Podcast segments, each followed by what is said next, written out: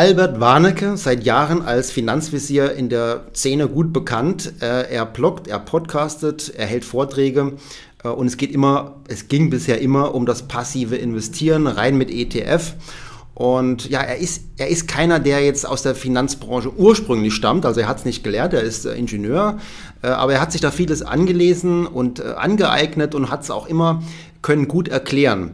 Und ähm, jetzt kommt nahe eine scharfe Kehrtwende in eine ganz andere Richtung. Und das hat mich dann schon interessiert. Wie kommt es dazu, dass jemand, der vorher so dogmatisch auf ETF gesetzt hat, plötzlich in eine ganz andere Richtung geht? Ähm, deswegen habe ich mir es genauer angesehen.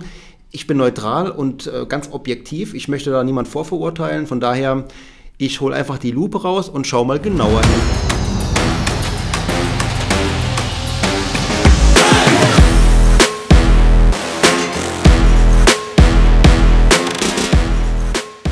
Schauen wir uns doch mal an, wie die Reaktionen da im Netz ausgefallen sind. Das ist mir als erstes ähm, ins Auge gefallen, dass da eine große Aufregung herrscht. Ne? Also hier schreibt der Christian, Blocken ist wie Coaching ein ganz enger Markt, aber Marketing für einen Alpha-Fonds zu betreiben, das ist das, was der, ähm, was der Albert Warnecke da eben jetzt macht, äh, wirkt schon ein wenig rückgratlos und passt nicht zur verbalen Eindeutigkeit des Finanzvisier, finde ich. Okay. Frank schreibt, echt schade, habe seinen Blog immer gerne gelesen, jetzt wird wohl Kasse gemacht. Also hier ist schon eine Andeutung, dass da womöglich auch, hm, naja, Fremdinteressen im Spiel sind. Ja, das P2P-Trüffelschwein schreibt nach sowas, der Finanzmessier macht jetzt einen auf Fondsmanager, der uns mit Alpha durch Trendfolge nicht arm sterben lassen wird. Also hier ist schon eine erste Andeutung, es geht wohl irgendwo um eine, einen Trendfolge-Ansatz, also eine Strategie. Ähm, okay, wir schauen gleich mal genauer hin. Der Ali Massarwar schreibt, äh, aber aber, wer so lange Wasser predigt, wird sich doch nach all den Mühen ein lecker Weinchen genehmigen dürfen. Auch hier wieder so eine Andeutung, dass es wohl eher um Geld geht. Finanzcaddy schreibt, bin da ziemlich enttäuscht von Finanzvisier. TER, also Total Expense Ratio, also die Gesamtkosten von 1,5% pro Jahr, passt einfach nicht zu dem, was er bisher richtigerweise gepredigt hat.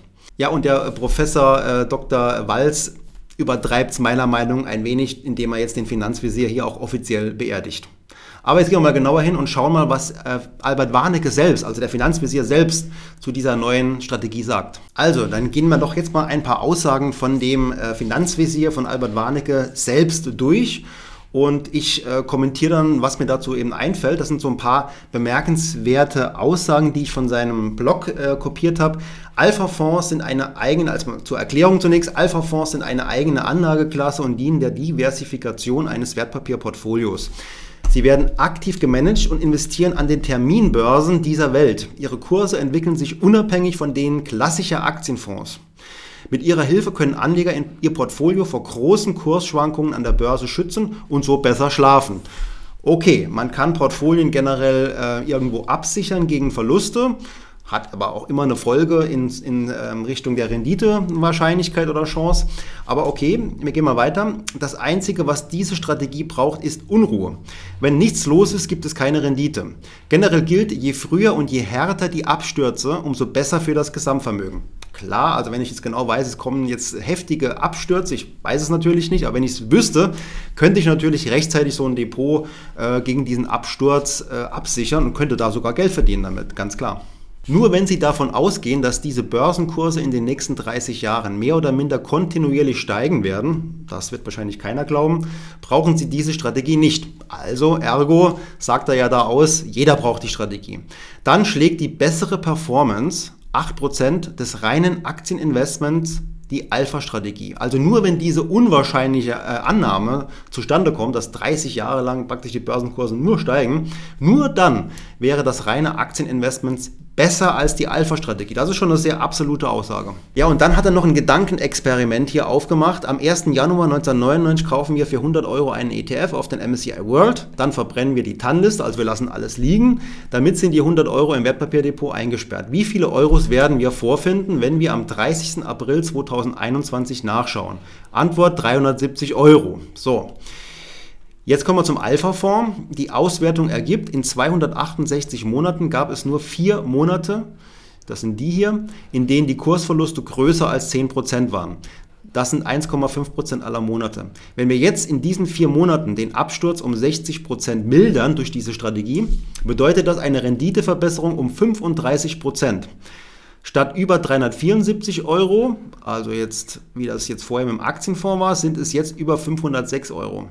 Ein Plus von 1070 Prozent. Also ich habe das nicht nachgerechnet jetzt, aber die Aussage ist ja die, ich kann mit dieser Strategie eine bessere Performance erzielen als mit einem reinen Aktieninvestment und habe sogar weniger Schwankungen. Also ich erziele diese höhere Rendite durch die niedrigeren Schwankungen. Heißt aber auch, in guten Phasen performt dann diese Strategie mindestens genauso gut, beziehungsweise am Ende habe ich deutlich mehr Ertrag. Hier sieht man auch eine Grafik, wo das Ganze nochmal gezeigt wird. Also grün ist eben ähm, die, der Wertverlauf mit der Strategie mit äh, 7% Kursverlust maximal und blau ist das maximal 10% Kursverlust und dann haben wir hier diesen lila, das ist dann einfach die ganz normale MSCI World Geschichte. Das sagt eben schon aus, dass eben die Strategie in jedem Fall besser wäre. Das große Problem bei diesen ähm, Backtests, wenn man da zurückguckt, man kann natürlich im Nachhinein genau wissen, wann es irgendwie Einbrüche gab und kann dann eben auch im Nachhinein das Portfolio schön so aufbauen, wie es idealerweise aufgebaut wäre, wenn es eben zu einem Kurssturz kommt. Aber das ist bei Backtests natürlich, äh, das verfälscht das, weil nach vorne hinaus, in die Zukunft blickend, kann ich ja das nicht wissen. Von daher ähm, gerade hier kann man ziemlich viel manipulieren, was die Charttechnik angeht. Dann schreibt er, Alpha-Strategien haben keine Glaskugel, sondern machen aus dem, was die Märkte liefern, das Beste. Okay, das ist ja schon mal was. Ihre Hauptaufgabe ist es, in der Kombination Alpha plus Beta, also Alpha ist ja diese, dieser Mehrertrag und Beta ist ja praktisch der Marktertrag, Krisenalpha zu erzeugen und so die Portfoliovolatilität zu verringern. Aktienähnliche Renditen bei deutlich verminderten Schwankungen, viel mehr können Sie als Anleger nicht erwarten. Das ist richtig, viel mehr kann ich tatsächlich nicht erwarten. Und ich kann so viel eigentlich gar nicht erwarten. Also ich kann nicht erwarten, dass ich weniger Schwankungen habe und eine bessere Performance. Das, ähm, das ist irgendwo unrealistisch. Aber wir schauen mal jetzt genauer aufs Produkt. So, und bei der ganzen Sache geht es um diesen Anbieter. Democratic Alpha nennt sich der. Auf den Anbieter verweist er. Und das Erste, was man da jetzt überprüfen sollte, ist, ist er vielleicht Teil von diesem Anbieter? Und es ist so, es ist tatsächlich so, er ist, und da macht er ja auch kein Geheimnis draus, ne, um Gottes Willen, also er hat das ja auch geschrieben, er ist tatsächlich auch ähm, Mitgründer von diesem Unternehmen. Und da muss man natürlich, und das würde er genauso tun, zunächst mal alle Aussagen erstmal in Frage stellen, weil er ist ja jetzt nicht ganz unabhängig bei dieser Empfehlung, ganz klar. Äh, und wenn wir jetzt das Produkt uns selber mal angucken wollen, kann man sich das hier auch wunderbar in diesem Factsheets, in diesem Factsheet anschauen. Und zwar finden wir dieses Factsheet hier unten. Also hier sehen wir, ist ein Link, bisschen versteckt, aber dann können wir uns das genauer ansehen. Ja, und hier ist dieses Factsheet. Ich habe schon ein paar Dinge jetzt markiert. Hier oben steht ja immer grob, um was es bei dem Fonds geht. Und das Ganze ist schon mal, um das vorwegzuschicken, ein Dachfonds. Das heißt, hier werden mehrere Fonds zusammengemischt und mit diesen äh, Zutaten in diesem Fonds soll eben diese Strategie umgesetzt werden. Und wir lesen mal durch, was es, was es jetzt genau bedeutet. Also, die Demokratik Alpha Anlagestrategie strebt eine langfristig aktienähnliche Rendite mit reduzierten Krisenschwankungen an.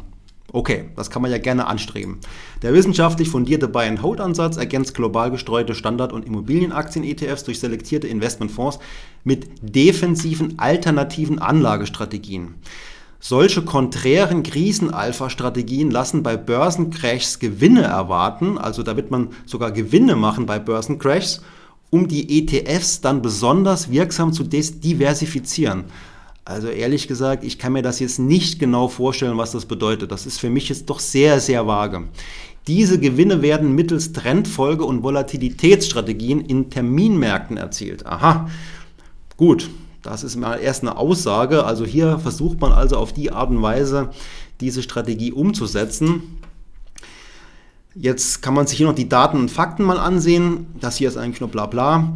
Äh, wir haben also zunächst mal hier die, die Erkenntnis, der Fonds ist noch krachneu, also 31.12.2020. An Silvester haben die das Ding aufgelegt und die Gebühr beträgt 1,05 Prozent hier pro Jahr.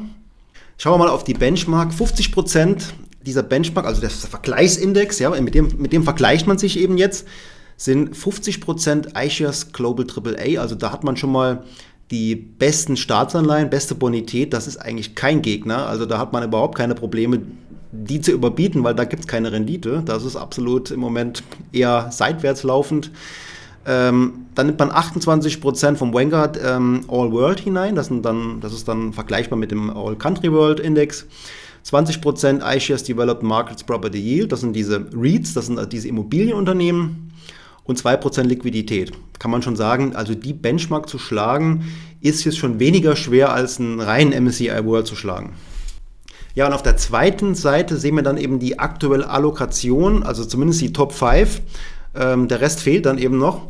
Das sind die fünf größten Positionen in diesem Fonds, in diesem Dachfonds. Ähm, und die schauen wir uns auch nochmal ein bisschen genauer jetzt an.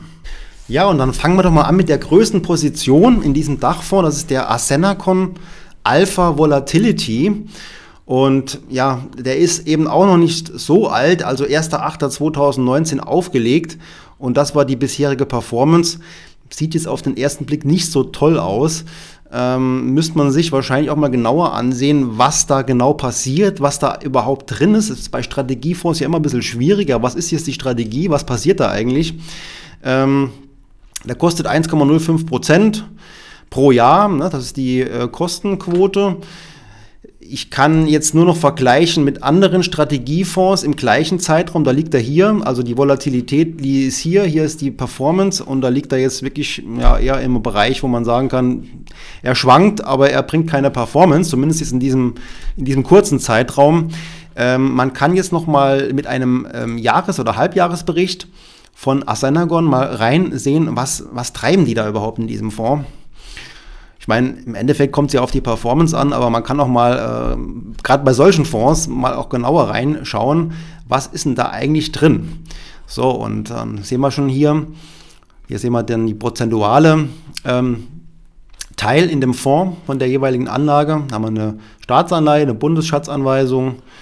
Und dann haben wir hier ähm, Bayerische Landesbank 15%, DK, DZ Bank, also verschiedene Anleihen, aber nicht gerade besonders gut von der Verzinsung her, aber ist ja klar, ist ja normal. Ja, und dann geht's los hier mit ähm, Calls, Puts, Calls, Puts. Und das geht so weiter. Auf dem DAX wurden da viele Calls und Puts gekauft. Auf den Eurostox wurde da viel gekauft. FTSI 100, Call, Put, Call, Put. Also hin und her geht das.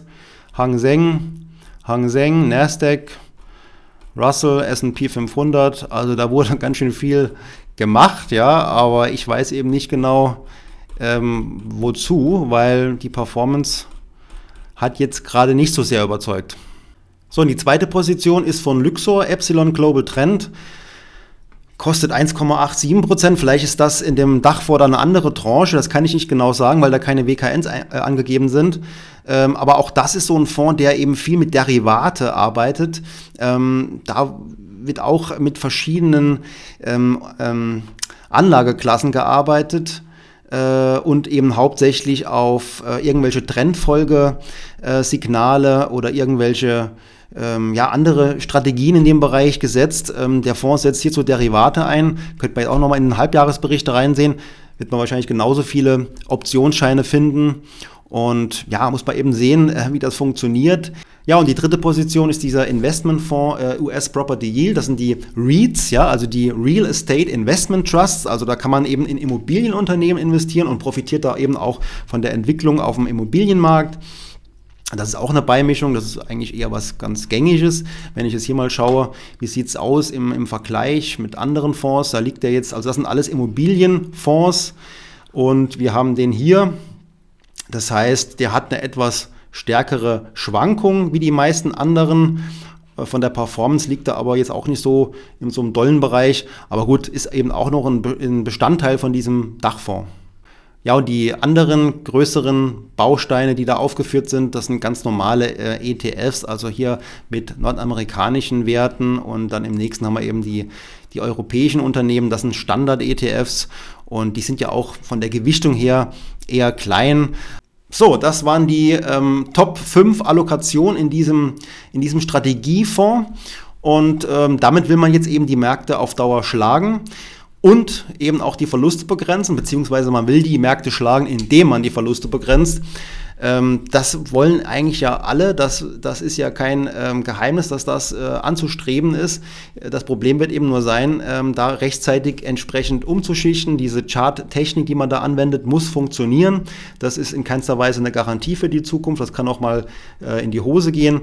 Und ja, mit den, mit den aktuellen Fonds, also keiner von diesen Fonds, die da jetzt hochgewichtet sind, also dieser Asenagon oder dieser Luxor Epsilon Global Trend, keiner von den beiden hat mich jetzt überzeugt. Ich würde, den, die beiden äh, nie kaufen. Äh, aber in der Zusammenstellung mit den anderen Fonds zusammen äh, hat man sich eben jetzt vorgenommen, entsprechende Strategie umzusetzen. Und ob das funktioniert, wird man eben sehen. Ich persönlich bin da eher ziemlich skeptisch. Ja, warum macht jetzt Albert Warnecke diese Kehrtwende? Ich habe jetzt leider Gottes immer noch nicht die Erklärung gefunden. Wenn er will, kann er gerne sich bei mir melden. Wir können uns gerne mal gemeinsam darüber austauschen. Also ich verstehe es tatsächlich nicht, was daran jetzt so besonders toll sein soll. Die Zukunft wird auch zeigen, äh, wie erfolgreich die Strategie ist, aber viele andere probieren es eben auch. Und wenn es da eben so diese, diesen goldenen Weg gäbe, das wäre, das wäre zu schön, um wahr zu sein und ist eben deswegen nicht wahr und nicht möglich. Aber er schreibt ja hier auch auf der Seite von Demokratik Alpha, warum er dort mitmacht. Es wird wohl auch ähm, Geld geben dafür, ja, da machen wir uns ja mal nichts vor. Das wird auch eine Rolle spielen, aber ist es wirklich nur das Geld? Er schreibt hier halt, wie er zu dieser Erkenntnis gelangt ist. Unter anderem schreibt er hier unten, äh, ja, er hat mal eine Zeit lang eben Netflix gegen YouTube-Videos eingetauscht und gegen Podcast hören. Ähm, ist natürlich gewohnt lustig geschrieben, aber wenn das wirklich alles war, was er jetzt darüber ähm, sich äh, angesehen hat und wie er dazu gekommen ist, dann wäre es etwas wenig für mich äh, und äh, keinesfalls ein Grund, jetzt da äh, ihm zu glauben, dass das jetzt wirklich die, die ultimative Lösung ist. Ja, das soll es für heute gewesen sein. Ich hoffe, ihr habt da können was für euch mitnehmen. Ich kann es nach wie vor nicht verstehen ich kann auch jetzt die Reaktionen von vielen gut verstehen, denn er hat ja wirklich eine große Community aufgebaut. Er hat auch viel getan für die Finanzbildung in Deutschland, hat da wirklich äh, sehr wertvolle Beiträge geleistet. Und deswegen schaut man auch so genau hin, warum er jetzt eben diese, diese Kehrtwende vollzieht. Ähm, und ja, nachdem ich mir das jetzt ganz objektiv und neutral angesehen habe, kann ich es mir auch immer noch nicht erklären, warum das jetzt so der, der neue, tolle, goldene Weg sein soll. Ähm, ich bin da eher skeptisch und auch nicht dazu raten, jetzt diese Strategie mit ihm zusammen umzusetzen. Wenn euch das gefallen hat, abonniert doch meinen Kanal. Ich werde noch viele weitere Informationen liefern für euch. Immer neutral, unabhängig und objektiv. Und ja, ansonsten, ich wünsche euch alles Gute und bis bald.